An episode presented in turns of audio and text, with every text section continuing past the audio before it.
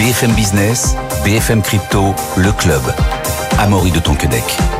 Bonjour à tous, c'est le club BFM Crypto. Soyez les bienvenus. Les cryptos, grande absente du Super Bowl. On verra si c'est un top ou un flop. A priori plutôt un flop avec Pauline Armandet qui est avec nous, journaliste BFM Crypto. Bonjour Pauline. Bonjour Amaury. Avec vous, on verra que ça y est, hein, les ETF possèdent 3,5% des bitcoins en circulation, ce qui représente quand même à peu près 32 milliards de dollars euh, au cours actuel. Et puis un flop, un flop, le flop du jour. Seulement une société crypto agréée PSAN en France. On voit ça dans quelques instants avec William O'Rourke, associé et cofondateur du cabinet Orwell Avocat. Bonjour William. Bonjour Amaury. Mais d'abord, on part faire un petit détour sur le, sur le marché crypto avec Alexandre Baradez, chef analyste chez IG. Bonjour Alexandre.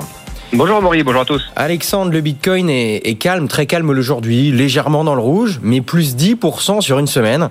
Euh, on tourne autour actuellement des 47 500. À quoi faut-il s'attendre? On l'interalise, on va sortir vers le haut, vers le bas, que se passe-t-il? Alors c'est vrai que déjà que la semaine, la semaine passée, euh, pour moi en tout cas, était plus plus importante que prévu. Moi, je, je tablais plutôt sur un scénario toujours un peu consolidant la semaine dernière parce que on expliquait que les taux américains s'étaient quand même pas mal redressés ces dernières semaines sur fond de, de statistiques américaines qui sont toujours très résilientes et du coup qui repoussent les les velléités de, baisse de taux de la part de la, Fed. Donc c'est un environnement qui semble être plutôt propice aussi bien pour les marchés actions que pour les cryptos et pour le Bitcoin, un environnement plutôt propice à la consolidation. Et de la même manière qu'on a vu les actions marquer de nouveaux records aux États-Unis, hein, le S&P, le Nasdaq, on a aussi un, un Bitcoin qui s'est largement redressé la semaine dernière pour revenir à la zone des 48 000. Euh, je continue pour autant de plaider pour euh, une approche toujours un peu consolidante. C'est-à-dire que 48 000, si on regarde bien, euh, cette zone, cette zone 48-49, c'est pas une zone au hasard. Hein. C'est la zone, si on se souvient bien, dans, dans l'épisode de chute qui avait donc amené le Bitcoin de 70 000 à, à 15 000 en gros, il y avait, il y avait trois vagues de baisse, si vous voulez. Une première vague, un rebond qui s'était fait à 48-49, et puis ensuite la chute finale vers les 15 000. Donc là, on a récupéré toute cette dernière vague de baisse, et donc le, le, le point de résistance, c'est 48 000. C'est vraiment là-dessus que le marché est buté en mars 2022, avant de, de, de, tomber aux oubliettes à 15 000. Donc là, on est en train de revenir déjà le, au mois de janvier. Hein, C'était le premier test qui avait été réalisé. Ensuite, on était retombé à 38 et on réattaque une deuxième fois à 48, 48, 49 ce niveau-là. Moi, je, je, je plaide toujours pour un peu de je veux dire, de patience sur ce niveau-là et, pour un peu de consolidation. En gros, je, je trouverais justifié que l'on fasse quelques allers-retours dans cette zone euh, 40-48 000 pour être large. Vous voyez que ça devient une espèce un peu de range comme ça pendant quelques temps pour les mêmes raisons qu'on vient de citer, c'est-à-dire euh, une inflation. Alors on aura demain le gros rendez-vous, un mardi 14h30, euh, les chiffres de l'inflation aux États-Unis, donc ça c'est important. Mais je, voilà, je pense que le, dans cet environnement de taux qui ne retombe pas tout de suite, où la Fed ne se presse pas de baisser les taux, euh, moi j'ai le sentiment que sur les marchés actions c'est un peu suracheté, il y a trop peu de volatilité, et j'ai un peu le sentiment à court terme que sur les cryptos c'est un peu le même sentiment. C'est-à-dire qu'en gros, non pas que le niveau soit justifié à moyen terme, mais qu'à court terme, si on allait tout de suite beaucoup plus haut, vous voyez 52, 55 ou autre, on commencerait à adopter des comportements à nouveau un peu trop euh, un peu trop d'appétit pour les actifs à risque. Et quand c'est trop vertical, c'est jamais très bon. Ça, c'est source après de retour de volatilité. Et donc, je, trouve que le contexte pour la consolidation est, propice et, euh, maintenant. Et, voilà. Donc, je, je, serais plutôt à surveiller, si vous voulez, à mon aise, opportunités pour racheter un peu plus bas, peut-être vers des, des 42, 40 000 si l'opportunité se présente. Euh, je suis pas inquiet d'un retournement. J'insiste bien dessus, hein, mais simplement d'une phase latérale dans laquelle on resterait quelques temps, grosso modo entre 40 et 50 000, avant d'aller plus haut et de revenir sur le record historique du Bitcoin, mais dans ce cas-là, dans un environnement qui serait détente des taux, détente du dollar. Euh, mmh. Voilà, et actuellement, c'est pas l'environnement que nous avons aux États-Unis notamment. Eh bien, consolidons Alexandre, consolidons pour mieux, pour mieux repartir plus tard. Merci beaucoup Alexandre, chef analyste chez IG. Bonne journée, bonne soirée. Pauline, on disait, voilà, hier soir, c'est terminé le, le, Super Bowl, hein, l'un des événements les plus suivis de la planète. Euh, en 2022, de grosses sociétés crypto euh, avaient payé des millions de dollars pour faire de la publicité euh, pour leurs produits, mais cette année, zéro crypto, le secteur Web3 totalement absent du Super Bowl. Comment est-ce qu'on peut l'expliquer? Alors il y a trois raisons à cela. Euh, déjà la première raison, c'est que même s'il y a eu une remontée du marché crypto en 2023, on l'a vu, hein, un cours du Bitcoin euh, qui a fait plus 150% en un an et pas mal d'autres cryptos qui se sont bien positionnés. C'est vrai que c'est un secteur qui a subi euh, eh bien, pendant de longs mois l'hiver crypto et ça s'est forcément ressenti sur les budgets, sur les effectifs et donc effectivement sur euh, les budgets alloués euh, à euh, des publicités. Bon, bah là, les cryptos, enfin le secteur crypto s'est peut-être dit revoyons nos priorités. Et du coup, c'est pour ça que ben, cette année, euh, il y a certains gros acteurs hein, qui étaient présents euh, il y a quelques années euh, au Super Bowl qui se sont évidemment eh bien, retirés de ces encarts publicitaires. Par exemple, Coinbase, eux, ce qu'ils veulent faire, donc la plateforme d'échange de crypto-monnaies américaine. La, la, deuxième actuellement. voilà. Ouais, mm. Et qui monte en puissance en plus avec Binance, hein, mm. qui avait vécu quelques casseroles en, en 2022-2023. Bah, eux, ils préfèrent donner de l'argent au lobbying, euh, auprès euh, du Congrès américain en fait en faveur d'une législation hein, sur les actifs numériques. Ce que vous êtes en train de nous dire, Pauline, c'est que finalement les acteurs cette année préfèrent faire de la politique plutôt que du business à court terme. Alors en tout cas aux États-Unis, c'est vrai qu'il y a plutôt cette tendance à se dire voilà euh, notre secteur a été vraiment affaibli, il y a eu plein de scandales, on va pas revenir dessus, mais de FTX, ce qui s'est passé pour Binance, même pour Kraken. Et donc c'est vrai qu'aux États-Unis, il y a vraiment un problème de légitimité de ce secteur-là et en même temps euh, une échéance, hein, les, les, élections présidentielles américaines en 2024. novembre 2024. Qui du coup ben, euh, sont aussi un enjeu pour le secteur crypto parce qu'ils savent qu'ils euh, ont peut-être une carte à jouer, notamment en vue déjà de se faire bien voir et aussi de pouvoir eh bien, ben, voilà, expliquer les, les enjeux de leur secteur pour pouvoir aussi euh, ben, euh, faire en sorte qu'il y ait une législation qui leur soit favorable après 2024. Donc on voit quand même que les priorités sont, en tout cas, se sont Donc en tout cas, pour l'instant, plutôt d'abord la politique et ensuite le business. C'est plutôt dans, ces, dans cet ordre-là que se font les choses. Pour l'instant, aux États-Unis, euh, William O'Rourke, je rappelle, cofondateur du cabinet Orwell Avocat, vous avez une info intéressante parce que selon vous, ce matin, l'AMF a envoyé un message à tous les acteurs PSAD en France pour les avertir ah, sur de la publicité, c'est ça? C'était euh, c'est un rappel, hein, c'est pas du tout quelque chose d'officiel de, et c'est pas du tout quelque chose. Euh, mais c'est voilà, c'est un rappel et ça ça illustre le fait que sur la communication, euh, comme l'a très bien dit Pauline, hein, il y a eu des il y a eu des excès clairement. Il y a eu à la fois beaucoup de communication et une communication qui correspondait pas tout à fait aux standards de protection des investisseurs. Je pense d'ailleurs aux États-Unis comme en Europe. Et là, on voit que euh, toujours dans le même mouvement de réglementation et de professionnalisation, la, la, la vie c'est en train de se resserrer. Et clairement, les acteurs sont un peu frileux, c'est ça que vous nous dites. En tout cas, ils réfléchissent peut-être à deux fois, et, et c'est une bonne chose, et notamment sur des événements sportifs comme ça, qui sont très grand public, où il y a vraiment énormément de, de personnes non averties qui regardent leur télévision. Et c'est dans ces moments-là que la, que la communication financière doit être, euh, bah, doit être faite euh, correctement dans le respect des règles. Bon, il y a quelque chose quand même qui est plus surprenant, c'est les, les 11 gestionnaires des ETF Bitcoin Spot qui ont été acceptés euh, aux États-Unis début janvier. Bon, on pourrait se dire, en plus, certains ont déjà commencé à communiquer. Pourquoi, Pauline, est-ce qu'ils n'ont pas fait de publicité au Super Bowl, sachant qu'en plus, bah, le Super Bowl, ça touche principalement les États-Unis. Leur produit est accessible aux États-Unis. Leur premier marché, c'est les États-Unis. Pourquoi pas de, publicité euh, venant d'eux? Alors, euh, c'est vrai qu'à partir de l'acceptation de ces produits financiers, donc du 10 janvier, il y a eu des publicités, euh, voilà, euh, qui du coup, ben, ont été diffusées dans, dans la semaine et, les jours suivants. ce qu'on sait, c'est que, ben, en fait, la plupart hein, des espaces publicitaires pour le Super Bowl avaient déjà été négociés et étaient épuisés déjà depuis début novembre. C'est vrai qu'à cette période-là, on ne savait pas encore, même si euh, on va dire que le scénario penchait plus pour euh, l'acceptation de ce type de produit plutôt que le refus de la part du gendarme américain boursier euh, de la SEC. Donc, du coup, ben évidemment, les gestionnaires d'actifs n'ont pas pu prendre d'opportunités dans la mesure où ils ne savaient pas encore quand même si ben, leur produit allait être accepté. et ben, il y a notamment un article de Fox Business qui s'intéressait vraiment à ce sujet euh, c'est vrai que la plupart des, géants euh, qui sont concernés, hein, de BlackRock à Fidelity, n'ont mhm. pas communiqué euh, précisément sur, sur ce, sujet-là. voilà, de est-ce qu'ils voulaient ou non bah, faire de la pub et profiter de ce type d'événements sportifs. Bon, en tout cas, on le verra tout à l'heure, hein, qu'il y a plus de 32 milliards de dollars de Bitcoin qui, ça y est, sont dans les 11 ETF Bitcoin Spot. On verra ça dans, un instant, Pauline. Mais au final, nouvelle rubrique hein, dans le club BFM Crypto. Maintenant, chaque invité donnera son top ou son flop de, la journée. Pauline, pour vous, le fait qu'il n'y ait pas de, de publicité pour les cryptos, pour le Web 3, au Super Bowl cette année, est-ce que c'est un top ou un flop? Est-ce que c'est un bon signe ou un mauvais signe pour l'écosystème euh, crypto? Alors, euh, je dirais que c'est plutôt un, va dire un, un flop pour l'écosystème crypto de manière générale parce que euh, c'est vrai que euh, bah, en 2022 par exemple le Super Bowl ça avait été qualifié de crypto bowl euh, oui tellement il y en avait finalement. Mm. c'était c'était omniprésent. C'était vraiment le secteur en vogue et, en vue à ce moment-là.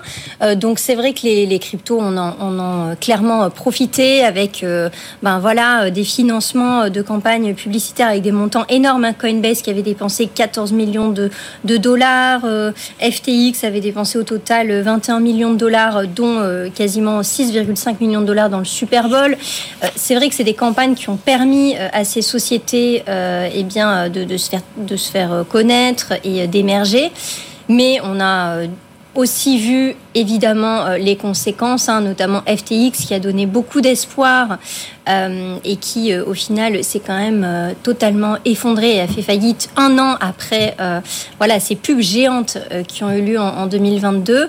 Donc c'est vrai que je dirais que c'est quand même plutôt un flop pour le secteur qui bah, là voilà n'est du coup pas du tout mis à l'honneur, mais en même temps, en termes de protection des investisseurs, je pense que c'est important que les priorités aussi soient recentrées, euh, que euh, les, les, géants hein, des cryptos qui euh, aujourd'hui euh, continuent à faire, de faire face à, à certains, certains démêlés avec la justice. Là, on tourne sa langue cette fois dans la bouche avant de, avant de parler, quoi. C'est un peu bah, ça. oui, je pense que, en tout cas, 2024, ça doit être un peu plus l'année de la maturité pour ce secteur-là, et donc, ben, peut-être investir euh, les, les, finances qu'ils ont et leur budget dans d'autres euh, secteurs. William, c'est pas votre flop du jour, mais vous avez un avis là-dessus. Pour vous, c'est plutôt positif ou négatif avec votre regard d'avocat? C'est quoi finalement Ils sont plus prudents, ils prennent moins de risques, les acteurs crypto, en tout cas aux États-Unis? Vu qu'on parle du Super Bowl là Moi je suis entièrement d'accord avec la deuxième partie de, de votre flop Pauline, euh, qui est donc un top. C'est-à-dire que je trouve ça très bien qu'il n'y ait pas de... Enfin je trouve ça plutôt positif en réalité qu'il n'y ait pas de publicité au Super Bowl cette année. Été alors personnellement assez... Euh, comment dire, euh, euh, euh, désagréablement surpris d'ailleurs par la, ces publicités dernières. Je trouvais que c'était trop, c'était, ça faisait, ouais. ça faisait trop euh, produit spéculatif, quoi. Euh, et, et c'est pas, et d'ailleurs on l'a vu, hein, ça a débouché sur Enfin, c'est pas lié, mais bon, il y a eu plein de scandales après. Euh, tout le monde s'est dit, bah, la crypto, en fait, euh, ils dépensent des millions d'euros. Finalement, ça a fait, c'était une publicité, mais qui était pas bonne, en fait. Voilà, puis qui a, qui a été suivie de plan de licenciement. Je pense que c'est pas grave dans une boîte quand vous voyez ses budgets. Enfin, ouais, je trouve ça très bien que, comme l'a dit Pauline, qu'aujourd'hui les priorités se ressentent sur ce qui est important pour la protection de l'investisseur et le développement à long terme du secteur. Bon, et Pauline, euh, pour l'édition 2025, donc l'année prochaine, à quoi on peut s'attendre? Alors c'est pas tout de suite, hein, il peut encore se passer beaucoup de choses, mais euh, quel est votre, votre sentiment? Bah, du coup, on peut espérer que euh, si les, le secteur euh, vraiment axe ses nouvelles priorités sur de la maturité et notamment voilà euh, investi dans d'autres euh, voilà dans d'autres domaines de développement et autres de renforcement de protection des investisseurs. Peut-être que là euh, voilà s'il y a des s'il y a des publicités euh, elles seront plus en tout cas pour les investisseurs elles seront moins dangereuses. Donc on verra. 2025 c'est vrai qu'on il y a, a le temps de voir oui, et voilà. puis euh, avec tout ce qui peut se passer euh, de, dans, dans, ce domaine, euh, on verra bien. On verra. Ne parlons pas, ne parlons pas trop vite. ouais. Pierre, votre William, votre votre flop, c'est l'absence d'acteurs crypto agréés PSAN en France. Donc pour rappeler, PSAN, prestataire de services sur actifs numériques, il y en a à peu près 110 entreprises, c'est ça, qui sont enregistrées PSAN. Là, on parle de l'agrément. Il y a seulement une entreprise qui a agréé ça en France, c'est la Société Générale, bravo elle. Euh, Est-ce qu'on peut rappeler déjà la différence entre agrément et enregistrement PSAN Bien sûr. L'enregistrement, ça concerne essentiellement euh, les obligations de lutte contre le blanchiment.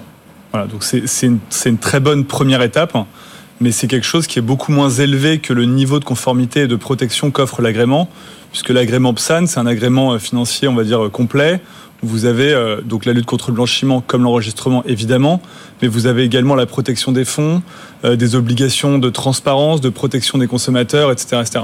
Euh, vous avez par exemple des fonds propres, hein, tout un ensemble de règles qui sont beaucoup plus protectrices.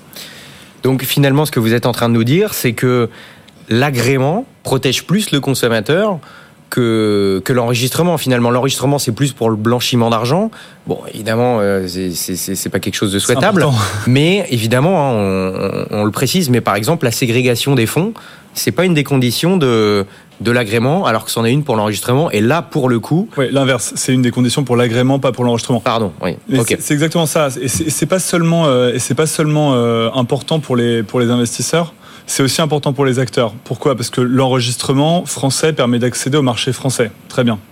Euh, mais euh, l'agrément euh, PSAN, alors il permet pas aujourd'hui d'accéder à, l'ensemble du marché européen, mais il est en réalité les, les conditions sont alignées avec celles de MICA, qui va entrer en vigueur à la fin de l'année. D'accord? C'est-à-dire que en fait aujourd'hui, pourquoi la France a besoin qu'il y ait Enfin, pourquoi Et, c'est pour ça que j'ai employé le terme de flop. Alors, c'est- pas encore un flop, ça peut le devenir, pour être tout à fait précis avec les gens qui nous écoutent. C'est que s'il n'y a pas des, des- des acteurs qui obtiennent l'agrément, et les demandes sont en cours, hein, je précise, hein, sinon j'en parlerai pas.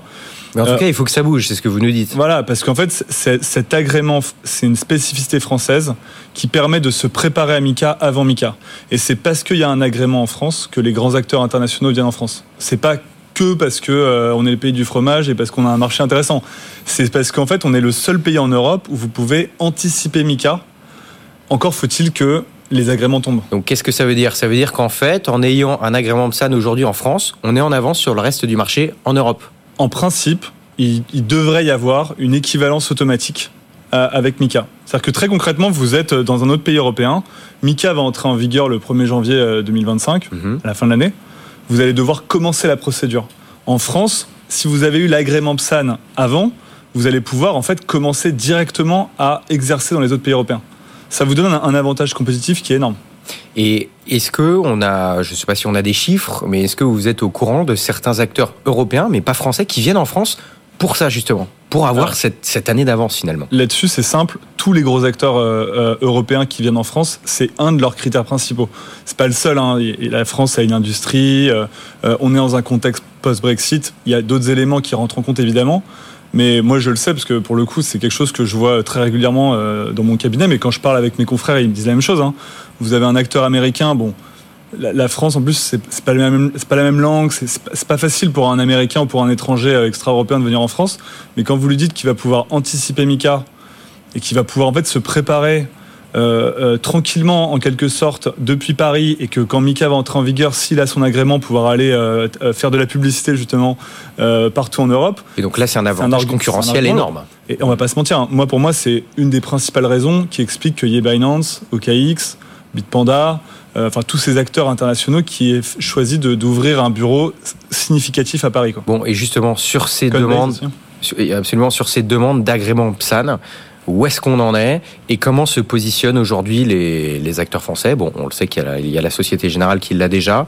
Pour le reste, est-ce qu'on a des infos un petit peu La Société Générale, j'ai- je, félicitations à eux. Après, c'est un établissement de crédit et pas, et pas le plus petit. Donc, si vous voulez, c'est- il y a un côté où, en fait, le fait qu'il ait eu, c'est à la fois très bien, mais en même temps, ça ne veut rien dire. Ça Ça ne aurait été rien. surprenant, surprenant qu'il l'ait Voilà. pas, c'est ça? Ça ne dit rien et c'est pas très risqué de la part de, de- de- du collège de l'AMF de, de l'avoir donné à la Société Générale. Bon, de ça en fait déjà ça en fait déjà. Voilà, exactement. Ça en fait déjà, exactement. Mais euh, non, aujourd'hui, il y a des demandes d'agrément qui sont en cours et qui sont avancées. En fait, vous avez. Alors, j'ai pas de chiffres, mais il y a, on va dire, tous les gros acteurs ou tous les acteurs qui ont un certain moyen qui ont déjà déposé leur dossier. Euh, il y avait des, des complications parce qu'en fait, euh, on va pas se mentir, hein, côté AMF comme côté euh, secteur, on découvre un peu la procédure ensemble. Donc c'est assez long. Euh, néanmoins, ça fait déjà euh, un an qu'il y a des dossiers qui sont, euh, qui sont en cours d'analyse par le régulateur. Ce qui est, ce qui est normal, hein, c'est des durées qui, sont, qui peuvent paraître très longues, mais c'est normal. Mais là, là, on rentre dans une période un peu critique parce que Mika arrive dans très peu de temps. 8, mois, 7 mois, à- à- à- quand vous devez choisir un, un État européen pour vous implanter, c'est très court. Et en fait, on est un peu dans le money time, c'est-à-dire que si les situations se débloquent trop tard, ça on n'aura plus aucun Il bénéfice. y aura plus d'impact en fait. Voilà, l'impact, il se joue, euh, allez, euh, euh, premier, premier trimestre, Une question de deuxième semaine. trimestre. Ouais, moi, moi, moi d'un point de vue purement politique et d'un point de vue purement attractivité de la place de Paris en, la matière, euh, faut, ce serait bien qu'on ait un agrément, euh, là, je sais pas, euh, mars, avril, quoi, avant, avant les ponts de mai, quoi, pour rester dans un truc très français. Et puis après, oui, et puis après les ponts, voilà, c'est toujours un peu plus compliqué, quoi. Les idées, c'est voilà. Bon, si ça pouvait tomber avant les ponts, ce serait parfait. vous vouliez faire aussi, William, un point sur les, les, contrôles de l'ACPR, hein, donc l'autorité de contrôle prudentiel et de, et de résolution euh, auxquels sont actuellement soumis un grand nombre euh, d'acteurs PSAN en France. Est-ce que vous pouvez d'abord nous rappeler en quoi consistent euh, ces contrôles tout à fait. Donc la CPR, en gros, c'est la Banque de France pour que les gens comprennent. Et la CPR contrôle la lutte contre le blanchiment chez les acteurs enregistrés. Donc aujourd'hui, c'est le régulateur qui contrôle l'application de la lutte contre le blanchiment dans la crypto en France. et ce n'est pas l'AMF. les contrôles ont commencé en, en 2023 et s'accélèrent aujourd'hui. Euh, un contrôle, euh, un contrôle ACPR, c'est très simple. Hein. c'est des, contrôleurs qui viennent chez vous, enfin dans vos bureaux, et qui vérifient que vous mettez bien en œuvre toutes les obligations de le contrôle blanchiment. C'est des contrôles assez importants parce qu'en fait, ça touche à toute l'organisation. Là, on parle de l'enregistrement PSAN. Là, on parle. Bah, de toute façon, aujourd'hui, il n'y a que des acteurs enregistrés. Oui, voilà, mais on parle de, on parle de, du, contrôle de ceux qui sont enregistrés, et notamment le contrôle anti-blanchiment, c'est une des conditions pour être enregistré. Exactement. Et donc, euh, les contrôles se passent sur place. Ils durent entre 10 jours pour les plus petits acteurs, ça peut durer 4 à 6 mois. Euh, donc c'est des contrôles assez significatifs. Et, euh, euh, voilà, le régulateur épluche un peu toute la manière de travailler du, PSAN et fait en sorte et vérifie qu'il n'y ait pas de manquement. ça peut déboucher sur plusieurs choses. Hein. Ça peut déboucher sur un simple plan de remédiation, c'est-à-dire en gros il y a des manquements, ils sont pas très graves, on vous demande de les, d'y remédier, on revient plus tard. Et ça peut aussi déboucher sur une amende, voire une sanction qui peut être la perte du PSAN et donc en fait l'exclusion de facto de l'acteur du marché français. Bon, et vous voulez expliquer un peu bah, en quoi c'est une, euh, c'est une priorité euh, politique et quelle, euh, quel impact justement ça peut avoir ces, ces, ces, contrôles? Parce que si derrière tout le monde commence à perdre euh, son, son enregistrement en PSAN, c'est. Ouais, faut pas, faut pas dramatiser. En fait, euh, c'est une priorité politique pour plusieurs raisons. La première, c'est que la France a beaucoup d'acteurs enregistrés. 110, hein. c'est énorme. Hein. Surtout que c'est des enregistrements euh, sérieux entre guillemets, hein, pas comme dans certains. Donc ça, on peut s'en féliciter. On peut s'en féliciter, mais bon, les, une fois qu'on a donné l'enregistrement, c'est important de contrôler ce que font les gens. C'est comme donner des permis. À un moment, il faut mettre des policiers sur le bord de la route pour vérifier que c'est pas que pas la Java. quoi. C'est exactement ce qui se passe actuellement. Euh, c'est une priorité politique aussi parce qu'il y a eu des scandales. Et donc du coup, euh, l'image de la crypto a quand même évolué euh, un peu négativement. Et, et, là, le pouvoir politique doit répondre à, cette, bah, aux questions qui, qui, lui sont posées sur ce point. Mais ça aura un impact qui est significatif. Hein. Deux, deux, choses, peut-être pas pour, pour, voilà, pour résumer. Premièrement, pour les, pour les investisseurs, parce qu'on revient toujours à eux, euh, c'est important parce que que des acteurs soient enregistrés, c'est bien beau. Mais en fait, c'est au moment du contrôle qu'on vérifie ce qui se passe vraiment dans les entreprises. Donc c'est très rassurant qu'il y ait des contrôles. Il y en a déjà eu, euh, euh, l'AMF et la CPR ont, déjà annoncé avoir fait une, quinzaine de contrôles, terminé une quinzaine de contrôles. Et à mon avis, au rythme où ça va, tous les acteurs PSAN vont, y passer. Ce qui n'est pas absurde vu que c'est un secteur considéré comme un risque.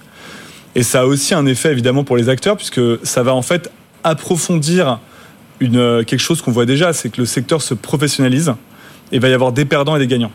Et en fait, pour des personnes qui n'ont euh, pas forcément les compétences ou les moyens financiers. Vous êtes en train de nous dire que ça fait un premier tri avant Mika, quelque part ça participe à un phénomène qui est mm. plus large et qui est plus. Euh, mais voilà, ça, ça, ça, pour les acteurs qui en gros sont fragiles, ça va peut-être encore plus les fragiliser. À l'inverse, pour les acteurs sérieux, c'est un extrêmement rassurant de se faire contrôler. Euh, d'en sortir euh, indemne en quelque sorte euh, et, de, s'améliorer en vue d'anticiper le prochain contrôle. Pauline, vous aviez fait un, vous avez fait un article sur les, les, les pays le plus adopté les crypto-monnaies en 2023. malheureusement, on n'a pas le temps de le faire en entier, mais rapidement, peut-être deux mots de l'Iran qui, euh, euh, qui fait partie des, pays qui ont le, plus adopté le, les crypto-monnaies. Alors l'Iran, c'est vrai qu'on est vraiment sur une tendance de progression puisque à l'heure actuelle, il y a un Iranien sur quatre qui utilise des crypto-monnaies. C'est une étude euh, de la société Adopt Block. Sur ce panel, il faut savoir que euh, il y a 80% de ces de ces Iraniens qui utilisent des crypto-monnaies qui en utilisent pour combattre l'inflation, hein, parce que c'est vraiment un fléau dans ce pays. 20% qui utilisent la finance décentralisée avec les crypto-monnaies, 9% pour en gros transférer ou recevoir de l'argent. C'est vrai que c'est quand même assez utilisé, notamment par exemple au Salvador, le Bitcoin avec des transferts vers un autre pays, et 7% qui l'utilisent pour des achats de biens ou de services qui sont à l'heure actuelle interdits en Iran. Donc euh, c'est vrai que c'est une tendance qui, euh, euh, voilà, est vraiment vers la progression en Iran et il y a d'autres pays peut-être qu'on. Absolument, effectivement, article de Pauline Armandet à retrouver sur notre site, hein, sur tous les, les, les, pays qui adoptent de plus en plus les les, les cryptos. aussi votre newsletter, Pauline, à retrouver dans votre boîte mail ce soir à 18h. Si vous n'êtes pas déjà abonné, faites-le. merci beaucoup d'avoir été avec nous, Pauline Armandet, journaliste du coup BFM Crypto, William O'Rourke aussi, William, associé et cofondateur du cabinet Orwell Avocat. On espère que lors de votre prochain passage, on aura de nouveaux agripsades en France, qu'on n'en aura pas qu'un seul. Voilà. Croisons les doigts. Je nous le souhaite, on croise les doigts, on verra. Merci de nous avoir suivis. Bonne journée, bonne soirée. À demain, 15h. BFM Business, BFM Crypto, le club.